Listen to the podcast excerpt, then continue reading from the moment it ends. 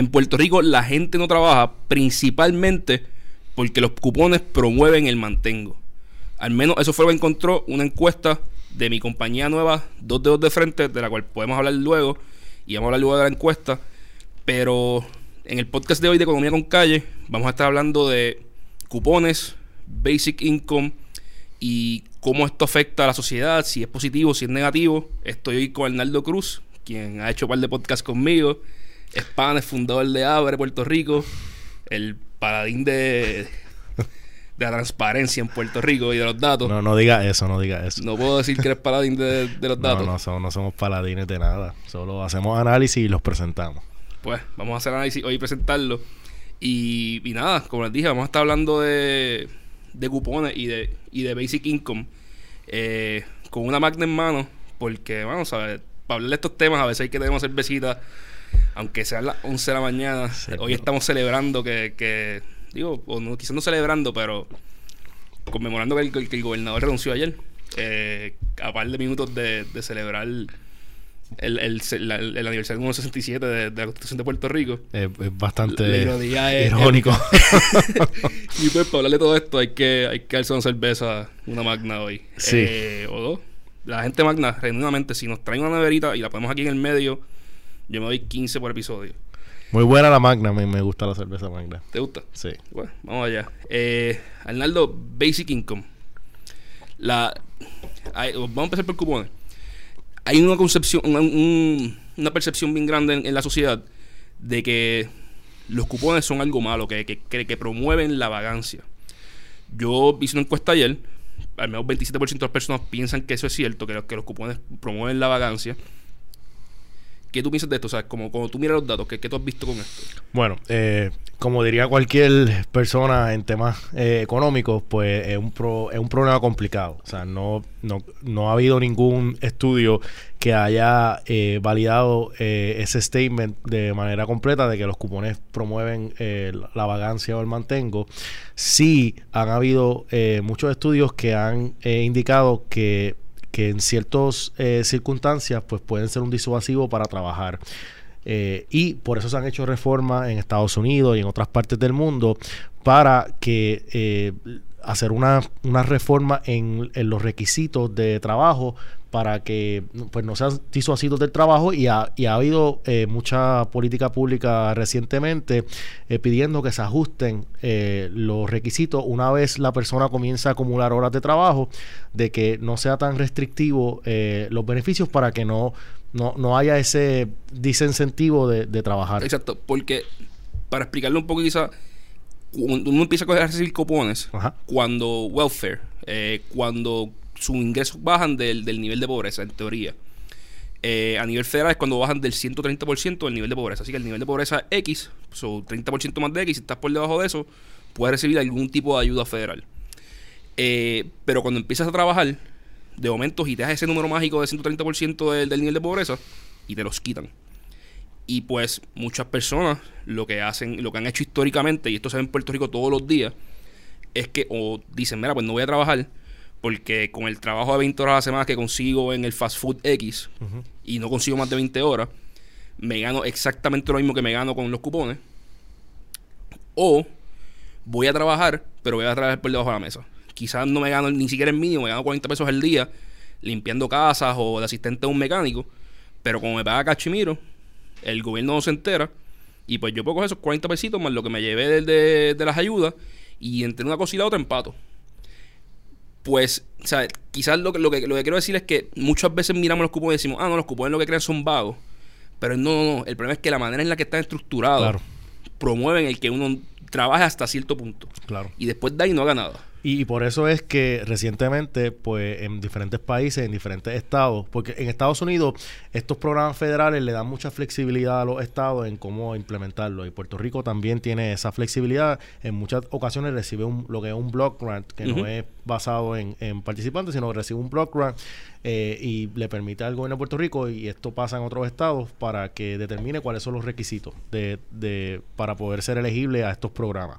Pero la consistentemente eh, se ha eh, pedido en diferentes lugares que se implementan estos programas que se flexibilice eh, esos requisitos y que no sean restrictivos eh, una vez la persona comienza a trabajar, reconociendo de que, o sea, una vez una persona consigue un trabajo, pues eh, el, ese proceso de generar riqueza o generar ingresos, pues toma tiempo, no es que consigue un trabajo y, y, mañana estoy bien. Y mañana estoy bien, así que reconociendo esa complejidad eh, en, en, esta, en estos temas de pobreza, pues la la, la, insistencia de policymakers y de, y de policy analysts ha sido que, que, sea mucho menos restrictivo para, pues, para permitir que una persona pueda trabajar y que el, la eliminación de los, de los beneficios pues sea de manera más gradual y no tan inmediata. Y que se pueda reemplazar en ingresos. En Puerto Rico, tú mencionaste que a los estados se le da cierta flexibilidad.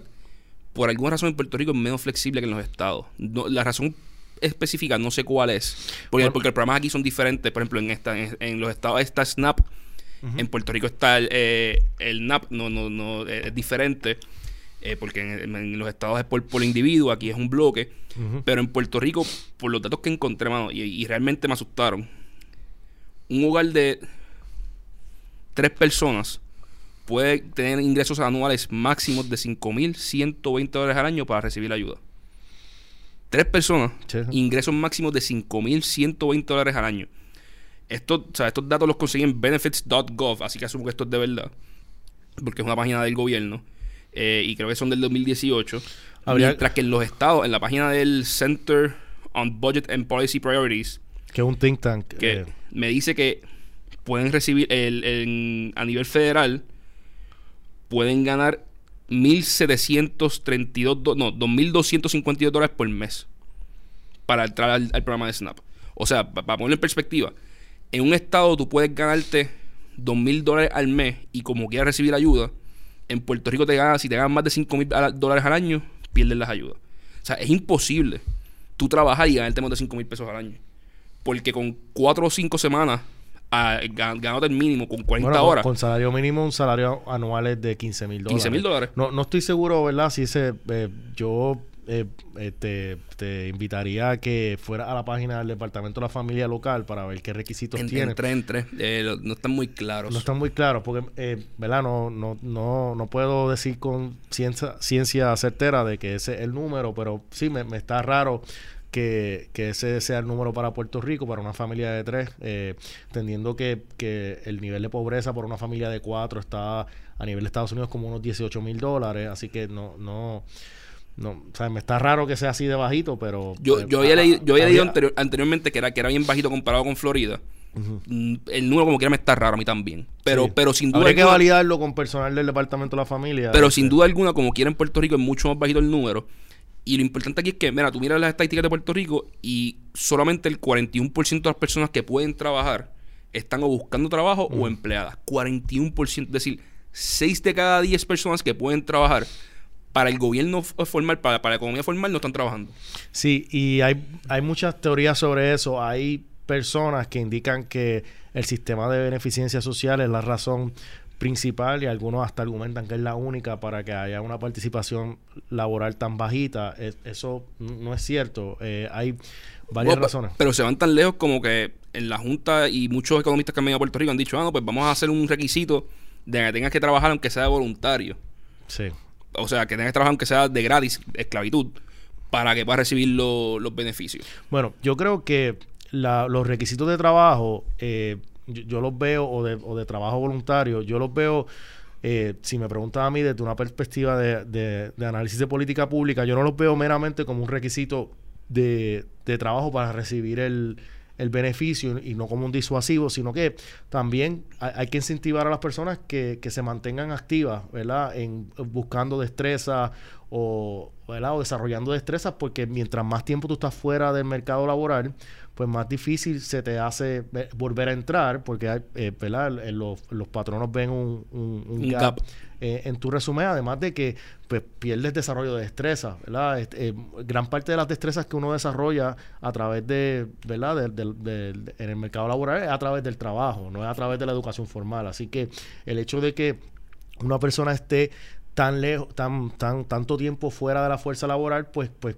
afecta lo, lo ¿verdad? La, el, lo, la, la viabilidad de esa persona de poder entrar de nuevo y poder desarrollarse este, de, manera profesional. Así que hay, hay un interés de que mm, de minimizar eh, ese, esa brecha y hay personas, hay economistas y sociólogos que entienden que la razón es que en Puerto Rico no están los trabajos y no es porque la gente no quiere trabajar, eso es otra teoría de que no hay suficiente trabajo eh, o que la gente pues no, no, quiere trabajar para los trabajos disponibles. O sea, hay un montón de teorías. En Puerto Rico, lamentablemente, la, la investigación sobre la pobreza eh, ha sido bien limitada. Este, las universidades en Puerto Rico no han, eh, ¿verdad? no han contribuido lo suficiente al tema, no tenemos suficientes think tanks aquí en Puerto Rico estudiando el tema, nos han hecho... ¿Qué, think tanks económicos hay en Puerto Rico? Yo sé que está... Eh, bueno, el, think tanks, ¿verdad? Que se conozcan como think tanks, pues está el Centro de Nueva Economía. Exacto, eso que iba a decir. Ellos, eh, pues, hicieron una gran contribución en, el, en, la, en la década del 2000, en el, en el 2005, cuando lanzaron su libro con todos estos colaboradores sobre la economía de Puerto Rico. Eh, desde ahí, pues, han lanzado una que otra eh, artículo pero la realidad es que estudios de verdad, estudios de ya sea de diseño de experimentos o estudios de análisis de regresión o estudios más complejos que miren el tema de la pobreza y que puedan identificar variables que están afectando que la gente trabaje o no, pues son extremadamente limitados en Puerto Rico y pues no, no existe el mercado, no existe el volumen, no existe eh, los suficientes personas haciendo eh, trabajo investigativo y por eso es que tenemos tan pocas respuestas sobre esto. Así que eh, e-, eso es algo que tenemos que reflexionar eh, como, como país. los sistemas universitarios, los sistemas, los, departamentos de investigación que tienen tanto la universidad privada como la Universidad de Puerto Rico, pues deben poder aportar este tema, porque claramente el gobierno no, no, no lo ha hecho. Así que... Sí, y los departamentos de investigación hasta el 2013 voy a hablar, no voy a hablar porque después dicen, no, ahora hay alguien que lo está haciendo. Eran inexistentes, más. O sea, yo estuve cuatro años entre finanzas y economía en la UPI eh, y a mí no me ofrecieron hacer ni una investigación. O sea, no había un profesor que dijera abiertamente en un salón de clases, tengo una investigación corriendo, ¿quién quiere entrar a hacer una investigación?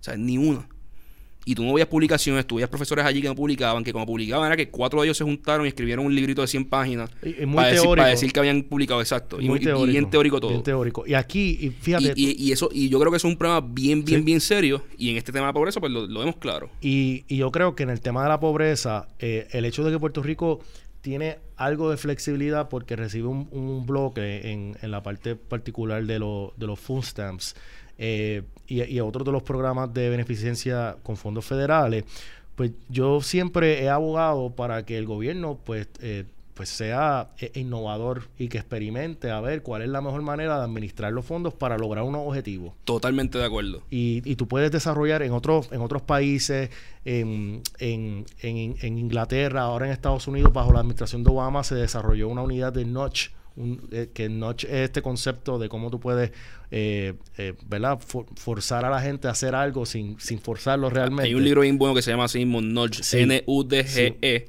y es de cómo incentivar a las personas que hagan cosas que quizás ellos no quieren, pero que son beneficiosos para ellos. Y yo creo que eh, con la flexibilidad que tiene, yo le diría al gobierno que esto es una oportunidad de tú, mira, vamos a hacer un proyecto piloto eh, eh, vamos a coger estos tres municipios y vamos a administrar los fondos de cupones o los fondos de ayuda a madres eh, solteras o cualquiera de los otros beneficios, ¿verdad? Transferencias federales y los vamos a administrar de esta manera para ver cuál de, cuál de estos, cuál, cuál de cuál de las maneras realmente ayuda a reducir pobreza, a incentivar la, participación laboral. Entonces estamos tomando decisiones basadas en, datos, ¿no? Yo, yo me iría un poco, pero primero que nada, lo, lo que tú dijiste es cierto al final es basado en datos, lo primero que tenemos que hacer es empezar a medir. Porque si no medimos, los experimentos no funcionan. Porque yo puedo hacer el experimento de la vida y no sé qué funciona y qué no funciona, si no tengo un benchmark y después no tengo un resultado que me diga, mira, este, este fue el resultado. Y en ese, en ese tema te iba a decir algo sobre, sobre la, ya que menciona la tasa de pobreza. El, el, el, la medición de pobreza ha sido por muchos años cuestionada en Estados Unidos porque eh, hay dos críticas principales que se le ha hecho a la tasa de pobreza eh, como se mide a, nivel del, a nivel del censo, eh, y es que no toma en consideración los costos de los costos de vida en los diferentes lugares, ¿verdad? Y sabemos que hay una diferencia grande de una Entre persona... vivir en Nueva York y vivir en Florida. Exacto. O vivir en Indiana. Pero la, el nivel de pobreza, como se mide, se mide de igual manera sin tomar en consideración costos de vida. Lo otro que no toma en consideración son las mismas transferencias y, la, y los programas como Medicaid, eh, Medicare, y son otros programas que que son una, ¿verdad? No, no, no es una transferencia eh, de, de, dólar, ¿verdad? Pero tiene un valor. Pero, es un beneficio que, la otra persona tiene que pagar de, alguna otra manera. Que, la persona no está pagando como resultado de eso. Así que eh, recientemente, no recientemente, pero hace unos años atrás, eh, se comenzó a publicar una, una, una medida, una medición de pobreza alterna y, y le da un, nivel de pobreza eh, tomando en consideración las transferencias no, no, no directas de dólares y tomando en consideración el costo de vida en diferentes estados, ciudades. En Puerto Rico, pues no eh, se ha generado esa esa medición de pobreza en todos los estados, menos en Puerto Rico. Así que Puerto Rico ahora mismo, lamentablemente, no tiene una, como, como se publicó recientemente por el censo, eh, una medida alterna de pobreza. Así que estamos utilizando la medida que utiliza para, para todo, para todo. Y, y eso yo creo que eh, limita grandemente un análisis de, pobreza en Puerto Rico porque sabemos que eh, las transferencias juegan un rol importante en Puerto Rico como por, ciento de la aprobación y el, de la población y el costo de vida aquí es bien diferente a otros lugares. Así que eh, yo, una de las primeras cosas que yo invitaría a las universidades del, del patio de tratar de ya la metodología está desarrollada por el gobierno federal, como nosotros pues desarrollamos una medida que pueda realmente medir más correctamente el nivel de pobreza en el país, porque esa medida que existe ahora, que es la que establece que el cuarenta y pico por ciento de la población eh, está bajo el nivel de pobreza, pues, ah, pues no cumple con los estándares máximos de, de, análisis para realmente saber cuál es el problema de pobreza en el país. No, no estoy diciendo que no hay pobreza, pero... No, sabemos que hay pobreza pero no es lo mismo saber que hay pobreza y que hay mucha, a saber exactamente cuánto y en qué lugares y cómo cambia a través del tiempo. además de eso, de que la, hay una disparidad de a través de, aún siendo una isla pequeña. A través pues, geográfica, mano, ¿sabes? Y, los costos de vida cambian masivamente, ¿sabes? Entre aquí y Naranjito y Orocovi y Ponce, o sea, los, los, costos de vida cambian masivamente en Puerto Rico. Y a, pesar de que eh, tenemos el nivel de pobreza a través del, del censo, a nivel de municipio, y eh, a, través de la American Community Survey podemos llegar al, nivel de, bloque de censo y de track de nivel de pobreza. Pues hay muchos eh, académicos eh, en Estados Unidos y en Puerto Rico que han cuestionado la cuán, cuán certero es la, ¿verdad? Los, análisis de pobreza que hace el censo, porque también son basados en survey y Puerto Rico ha tenido un issue histórico con las personas contestando. Con las personas contestando por los issues con, con nuestro sistema de direcciones, eh, y, pues no hay una cultura tan tan fuerte de, participación en el censo como lo hay en otros lugares de Estados Unidos. Así que eh, realmente hay mucha información que no sabemos sobre la pobreza del país y tenemos que depender de, de, de unas medidas de pobreza que ya han sido cuestionadas en todos los Estados Unidos y que no han sido ajustadas para Puerto Rico para tomar en consideración esos factores. Y también pues hay unos issues de cuán certeza son porque dependen de, eh, de unos surveys que hace el American Community Survey a través del censo que muchas personas cuestionan que no son eh, los más los más certeros. Así que hay mucha información que no tenemos lamentablemente sobre este tema tan importante que es la pobreza. Ok volviendo quizá al, tema anterior eh, o el punto anterior que era Puerto Rico comenzando a innovar y a probar cosas nuevas. Sí. Esto es un sidestep. Voy a, voy a hacerme un poco del tema. Pero aprovechando que tenemos un gobierno nuevo, o que próximamente estamos en un gobierno nuevo. vamos, a, eh, vamos con calma, vamos con calma, porque hay, hay mucho que. no, eh, estoy, vacilando, estoy vacilando, pero. No, no, nos vayamos en ese. Pero. yo, eh, mi parecer en este, en este tema es que el rol de Puerto Rico, Puerto Rico tiene que convertirse relevante a nivel nacional. Claro.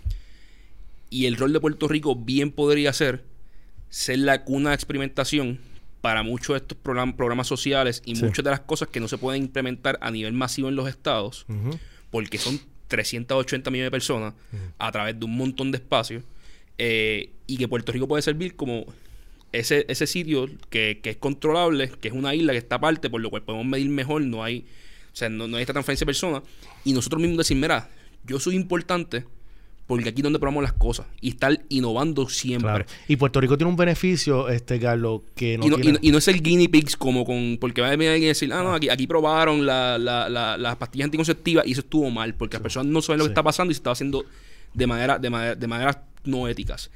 Es proactivamente nosotros decir, yo quiero ser el, nosotros vamos a crear la metodología para, para hacer estas pruebas económicas y nosotros saberlo. O sea, no es que estás experimentando con nosotros, nosotros mismos decimos, nosotros mismos, yo me voy a poner aquí porque yo como isla tengo que ser relevante. además de que yo creo que ningún, ningún economista ni de derecha ni de izquierda va a argumentar de que la manera como manejamos los programas de beneficencia social pues están funcionando, han funcionado. Así por lo cual cualquier cambio, por lo menos, más, bajito no vamos a ir. Exacto, exacto. Así que es una oportunidad de, de juntarnos y, y, tomar unos riesgos. Y Puerto Rico tiene unos beneficios que no tiene un Estado. Eh, y una es que es eh, mucho más simple. En los estados, pues hay una estratificación de funciones entre el estado, la ciudad, el condado, para muchos, el manejo de muchos de estos eh, programas. Y para bien o para mal, la mayoría de los programas eh, en Puerto Rico los maneja el estado, el estado, no los municipios. Entonces, pues eso pues da y, y, y, con lo, y en los próximos años más todavía, porque tú más que nadie sabes que los municipios están quebrados. Claro. Con la, con, la, con el informe de Abre y sabemos que muchos municipios van a dejar de existir en los próximos par de años cuando el gobierno no pueda seguir haciendo las transferencias de, dinero que hacía año tras año para mantenerlos en sus déficits. Y, yo creo... Con lo cual el Estado cada día se va a convertir más importante, lo cual nos permite experimentar de manera positiva más eficientemente. ¿Y tú te imaginas eso, que nosotros como país nos convertamos en, en un exportador de ideas para ah, combatir la pobreza? Yo, yo, a esto le he dado un montón de pensamiento. Yo creo que esto es uno de los beneficios que no se habla de la colonia, y la colonia es una palabra fea, pero, pero tiene sus beneficios. Y es que podemos hacer un montón de cosas que en los estados no se pueden, como esa. Vamos a empezar a hablar ahora por Basic Income, que es de los cupones. Vamos a experimentar con esto. Todo el mundo sabe que en algún momento nos vamos a mover a, currencies digitales, a, no tener dinero cash, a que todo sea digital. Porque en Puerto Rico no, damos el paso adelante. Y decimos, mira, vamos a experimentar hacer un blockchain y ver cómo funcionaría un cryptocurrency del US dollar. Y así evitamos el, el, el, que no paguen IU y, la, y la gente va a contribuciones. ¿Sabes? Vamos a experimentar con emigración. A Puerto Rico tiene un problema de, de, población gigantesco. Se nos está yendo la gente. Pues vamos a probar programas de inmigración nuevos en Puerto Rico. ¿Tú no los quieres en Estados Unidos? Pues mándamelo a mí. Vamos a probar programas nuevos en Puerto Rico que nos manden 20, 30, 40, 50 mil personas anuales hasta que volvamos a llegar a las 4 millones de personas que necesitamos en Puerto Rico para que la infraestructura que tenemos actualmente funcione. O con las escuelas. O sea, o que ¿por, qué, no, no se crean unos incentivos, se le dan unos bonos, se le pueden dar unos bonos a, maestros que puedan, eh, y dinero discrecional a la escuela por cumplir con unos, con unos parámetros de rendimiento académico, se le puede dar este bono a empleados por generar ideas nuevas. O sea, yo, yo creo que hay un, Podemos hacer un experimentation hub bien, pero bien interesante para toda la nación norteamericana para el mundo entero y convertirnos relevantes, que es nuestro problema principal en los últimos 30 años, que dejamos de ser relevantes en los 90. Mi sugerencia al gobierno, ¿verdad? Ya que estamos hablando de este tema, eh, yo, yo, soy, yo soy un, un creyente de los pilotos. Porque, porque si uno piensa, vamos a transformar nuestro gobierno para que sea un gobierno innovador, pues... Sí, no, no. Pero, ¿qué, tal, ¿qué tal si el gobierno crea una nueva unidad eh, independiente, como, hizo Estados Unidos con la administración de Obama, como, como hicieron en, en, Inglaterra con la, unidad de Notch, y que se le dé a esa unidad eh, una, una libertad para experimentar en diferentes programas eh, de beneficencia social o de salud o de educación y que esa, pues, esa unidad pues tenga esa libertad y que, y que no tenga que depender de que si fortaleza, no, eso no se puede hacer, o la parte política, que si los alcaldes, y que se le dé esa libertad y, y, y quizás se le dé un presupuesto pequeño, ¿verdad? Para que no haya ningún issue y, y el alcance de, del trabajo pues sea limitado. Y una vez esta unidad eh, dentro del gobierno, o la pueden subcontratar a, a, una entidad afuera, como quieran hacerlo, pero eh, una vez esta unidad pueda comenzar a generar resultados y decir, mira, esto fue lo que pasó, estas personas que le dimos un basic income, que lo vamos a explicar ahora, pues su participación laboral incrementó un 20% relativo a los que lo, seguimos haciendo de manera igual. Así tú haces un grupo de experimento, un grupo control, eh, y así pues te permite saber qué de lo que estás haciendo está funcionando. Si yo quiero que eh, personas puedan, eh, si, si, quiero hacer una, un, un, sistema único de, de, un single payer, ¿verdad? para, para, salud, quizás lo trato con una población en un municipio eh, y, y, comienzo a experimentar con diferentes maneras de, de, de proveer cobertura para servicios de salud. O sea, aquí hay espacio para innovar en todas las áreas, en todas las agencias, en todo el departamento de corrección, en la policía. O sea que que en vez de uno pensar de que, ah, que el gobierno no va a cambiar, quizás pues tú, tú, creas una unidad especializada, le das un presupuesto, le das independencia y le dices, mira, para el año que viene tráeme tres experimentos. Eh, y que y quizás esa unidad se reporta a la legislatura, se le reporta al gobernador, no sé. Yo, creo que tiene que ser más agresivo, pero si nos podemos pelear por esto, no, no, explicamos lo que es Basic Income. Claro, claro. Pues vamos a Basic Income. Pero ahí está un call out para el gobierno nuevo que para, el próximo gobernante. El próximo gobernante que no sabemos quién va a ser. quién va a ser, pero según los chats no va a ser la próxima persona en, en línea. Eh no, no tengo comentarios sobre eso. Mira, ok, Basic Income. Eh, es un concepto en el cual todo el mundo en el país mayor de 18 años recibe un ingreso mensual, no importa lo que gane. En Estados Unidos actualmente hay un candidato a la, a la presidencia por los demócratas, que es de apellido Yang, que se llama Andrew Yang. Andrew Yang. Que está proponiendo, que este es empresario, corre un non-profit exitoso, es el Silicon Valley Candidate, es el candidato de los innovadores de California. Y él está proponiendo lo que él llama el Freedom Dividend, que es que todo norteamericano reciba mil dólares mensuales una vez cumpla 18 años hasta que muera en perpetuidad, sin importar lo que gana. Y esto es bien importante porque él dice, mira, vamos a explicarlo, el, concepto básico es, vamos a cambiar los cupones. Los cupones siempre han sido, cuando te vaya mal yo te ayudo. Pero tengo que poner una métrica de lo que significa que te va mal. Que es lo que explicábamos ahorita. Eh, te empieza a ir mal cuando tú llegas a X% por ciento del nivel de pobreza. Pero ¿qué pasa? Pero las personas entonces dicen, ah, pues no puedo hitear ese número de ingresos o tengo que cobrarlo por debajo de la mesa, porque si no, pido estas ayudas y, no, el offset no se da bien. Y él dice, vamos a quitar todo eso y vamos a simplemente darle mil dólares a todo el mundo. No importa si te quedas en tu casa durmiendo todo el día, o si tú te levantas, vas y trabajas, dos trabajos, tres trabajos para buscar mejorar y crecer y crecer en tu vida. Y yo creo que esto es un concepto bien importante. Él lo está hablando porque él dice, mira, la automatización, el AI, la, la inteligencia artificial, va a crear tanto desplazamiento de trabajo en los próximos 10, 15 años, que si no hacemos esto, vamos a perder decenas de millones de personas de, la fuerza laboral que van a llegar a la pobreza extrema porque no van a tener dónde trabajar. Los este fast foods ya no van a ser personas atendiendo, van a ser maquinaria los trabajos de secretariales va a ser un, un, AI que te hace preguntas como Siri o como Alexa. Tú le contestas y él, y él, y él hace el data entry, ¿sabes? No, no hace falta ya una, una secretaria, un secretario. Por lo cual todos estos entry level jobs en los próximos 10, 15 años van a empezar a desaparecer y ahí hay millones de trabajos. Todos los trabajos de taxistas, de truckers, que son trabajos clase media, van a desaparecer porque dentro de 10 años van a haber trucks que seguían solos y, van a estar permitidos en, los estados. déjame interject ahí porque eh, eso es una... Eh, va, va, a haber desplazamiento, siempre ha habido desplazamiento, o sea, el desplazamiento...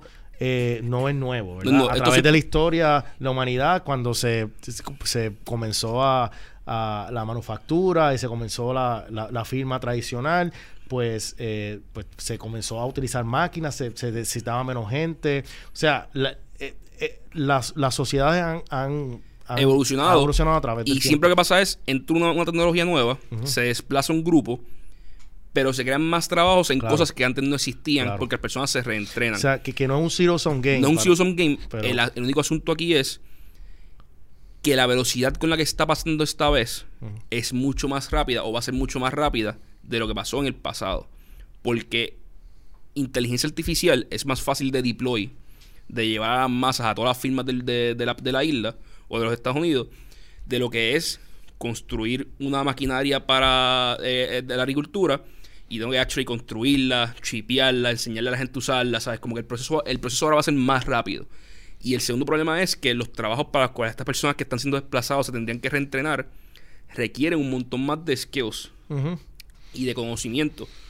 Por lo cual, yo estaba escuchando a Andrew Young en un, podcast de los días y decía, mira, ve dile al troquero en el truck stop que lleva 20 años haciendo esto, tiene 38, 40 años, tiene dos hijos, high school eh, graduate, se graduó de high school a los 18 años y empezó a criar el troce, se gana 50 mil pesos al año, que aprenda a programar en HTML, pues su próximo trabajo va a ser en HTML.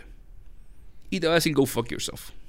Y así me lo dijo el podcast. A mí, me caen bien los candidatos políticos que, hablan mal en los podcasts. Eh, y porque, mira, o sea, él, él te va a decir, mira, a mí me interesa aprender HTML, por lo cual de aquí a que sea desplazado, no va a tener los skills para entrar al próximo punto de trabajo.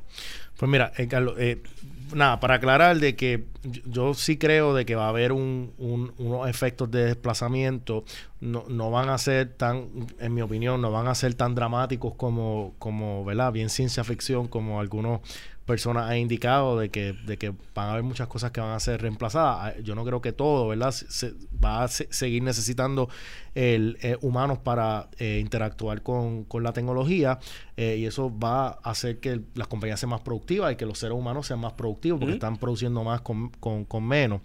Pero yo creo que lo del Basic Income, reconociendo de que, de que hay un elemento como un, un eh, o sea, un beneficio social como resultado del disruption, eh, hay otros elementos que también eh, son, son beneficios que trae el, el, elemento de Basic Income.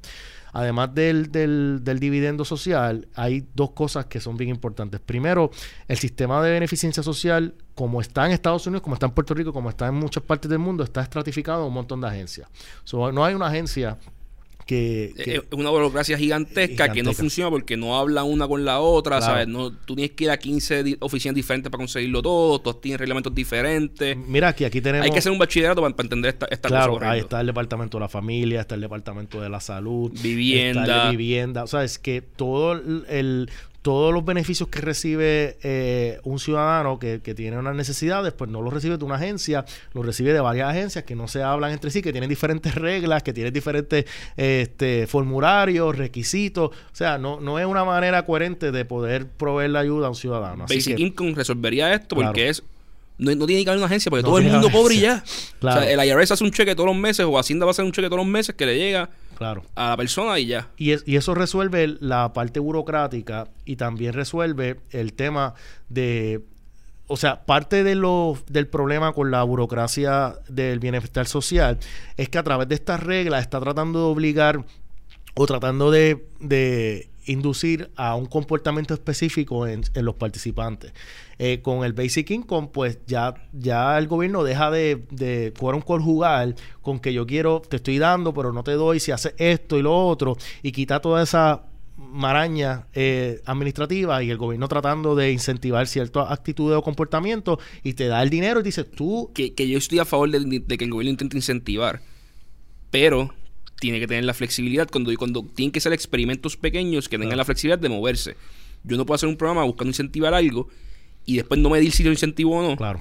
Y si lo mido, no tener la capacidad de dar para atrás y decir, ah, mira, no funciona, lo, Que está, lo que estaba intentando, vamos a darle, vamos a hacer esto otro. Pero, pero, que, es lo que tenemos ahora. Claro, el Basic Income nos quita ese, ese problema porque como ya no hay que incentivar nada. Claro, y, quita esa, o sea, el gobierno pues no, no, ha tenido la capacidad ni en Puerto Rico ni en Estados Unidos de, de poder tratar de controlar lo que hace una persona, este, independientemente del ingreso que tenga. Así que el Basic Income le da esa libertad a la persona aquí tiene un, un ingreso que, te, que, es como un social eh, safety net.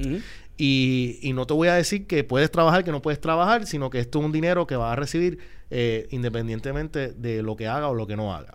Eso crea, eh, y, la persona, lo, hay personas que lo van a invertir bien, hay personas que lo van a invertir mal, pero pues el gobierno no se, no se mete en, esa, en ese, ese poder decisional que tuviese un individuo de, de gastar su dinero.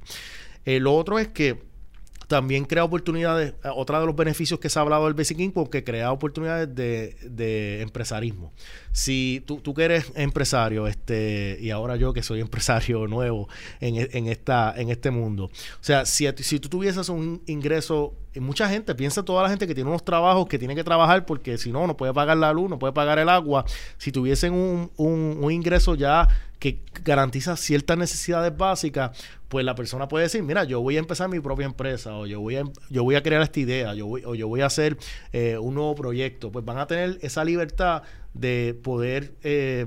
Este, aventurarse hacia ciertas, eh, ¿verdad? Ciertas ideas o ciertos proyectos sin tener que preocuparse de que no tiene dinero para pagar la luz o el agua. Y, eso es bien cierto. Mi estatus actual es ese. Yo no sé cuál es el tuyo, pero mi estatus actual es yo vendí una compañía anterior por una cantidad que no es gigantesca, pero me, brinda el equivalente a un basic income por un periodo de tiempo. O sea, me, me brinda el tú puedes vivir sin tener que buscarte un trabajo en una, firma oficial, o sea, un trabajo normal, por 6, 8, 9, 10 meses y lanzarte una compañía. Y eso es lo que yo estoy haciendo. O sea, yo, yo decidí, yo tenía dos opciones, o coger esos chavos, meterlos en el banco y decir, mira, pues di un palito ahí y, y, los puse en ahorro y es para el retiro y, volver a trabajar 9 a 5 en una firma como, como que trabajado anteriormente. O decir, mira, voy a buscar hacer mi próximo proyecto y voy a utilizar ese dinero para pagar mis gastos mínimos por 6, 10 meses en lo que logro lanzar mi, mi, propio, mi propio negocio nuevamente. Y eso es lo que yo estoy haciendo. O sea, yo estoy utilizando el equivalente a Basic Income, pero no me está dando el Estado. Yo tuve que crear, venderlo, ¿sabes? Y, coger ese tiempo. Que muchas veces es lo que hace falta, ¿sabes? Te hace falta ese periodo de dame tres meses sin tener que estar 9 a 5 en un sitio. Claro. Para poderme sentar a pensar, para poderme sentar a, a actually develop, a escribir, a sacar el código, para lanzar ese nuevo negocio que después va a emplear a un montón de personas adicionales. Yo quisiera, oye, para ser justo, hay unos eh, unas eh, cosas negativas, ¿verdad? Del basic income.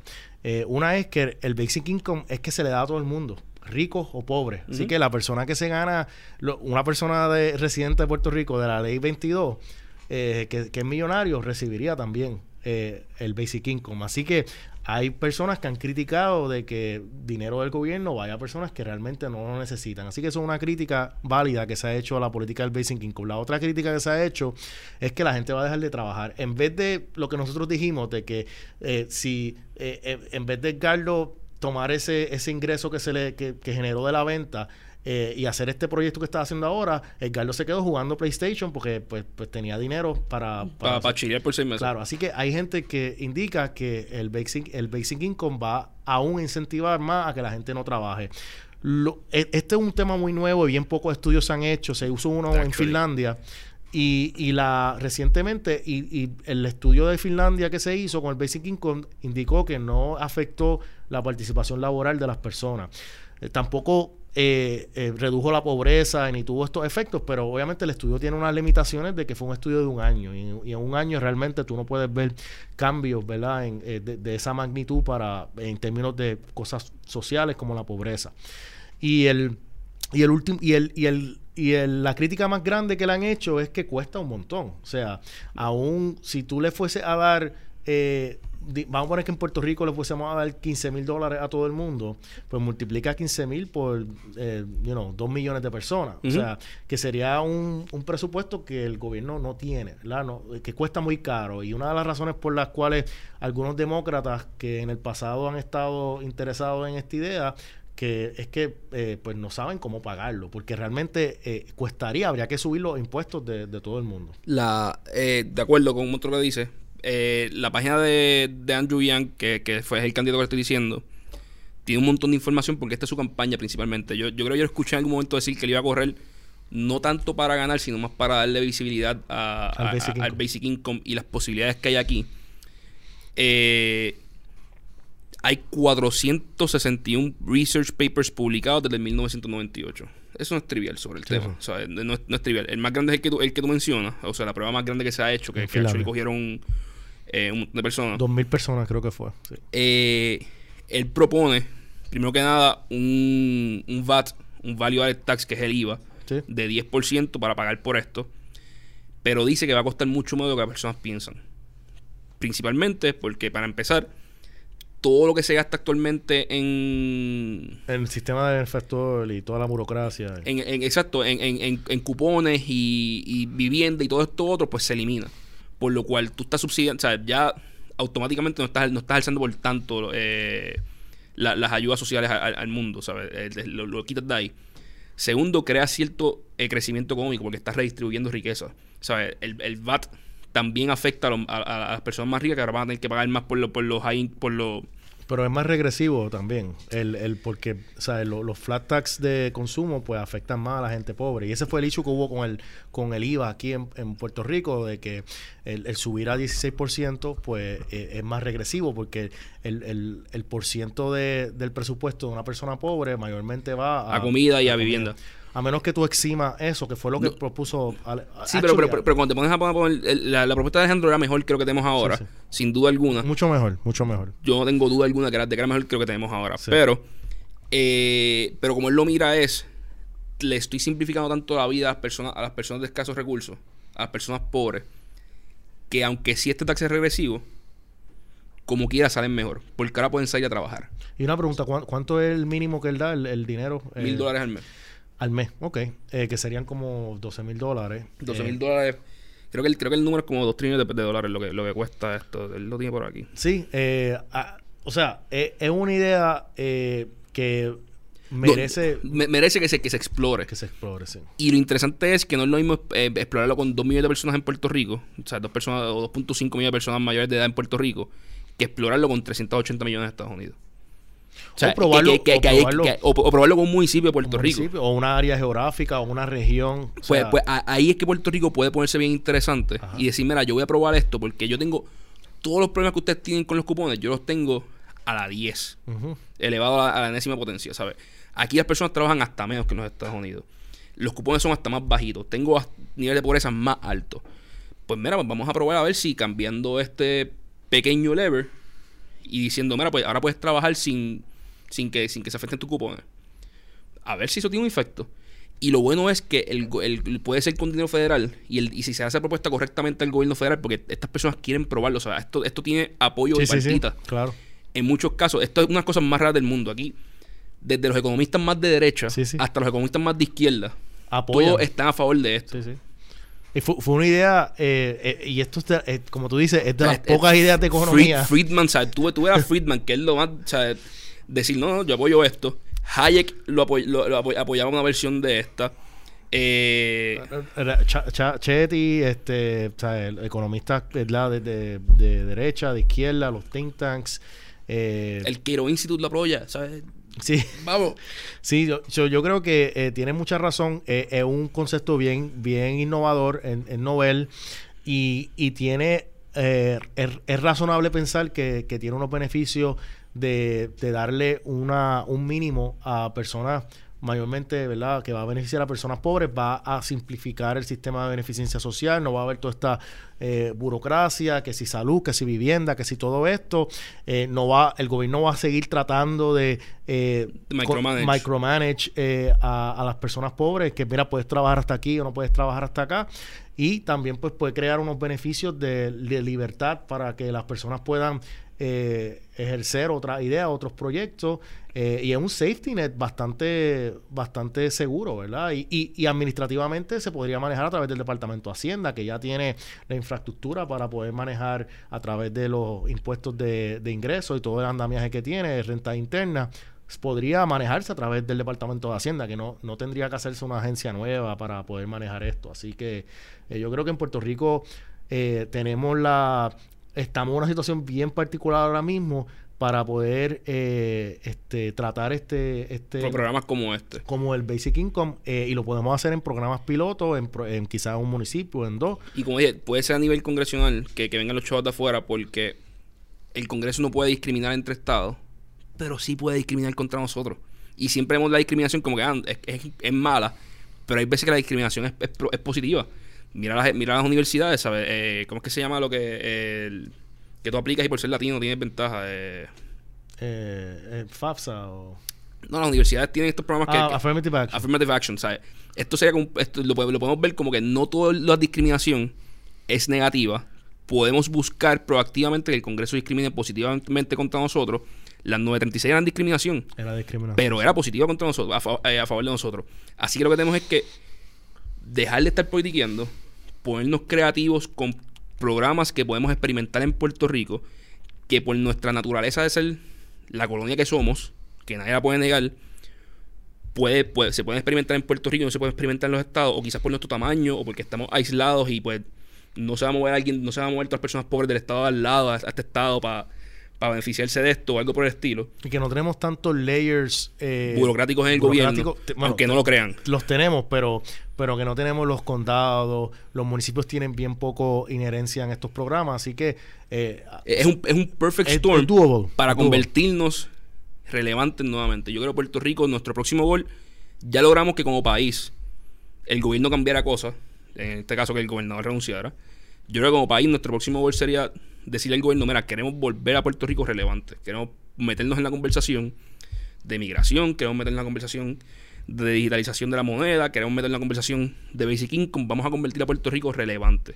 porque así crecemos la economía, no tenemos que seguir mudando, tenemos mejores empleos. Y, pues, yo creo que y, vamos a enfocarnos en resultados, no nos enfoquemos meramente en, ah, no, no cierres 10 escuelas o cierres 5 escuelas, vamos a enfocarnos en que queremos que que nuestros niños aprendan.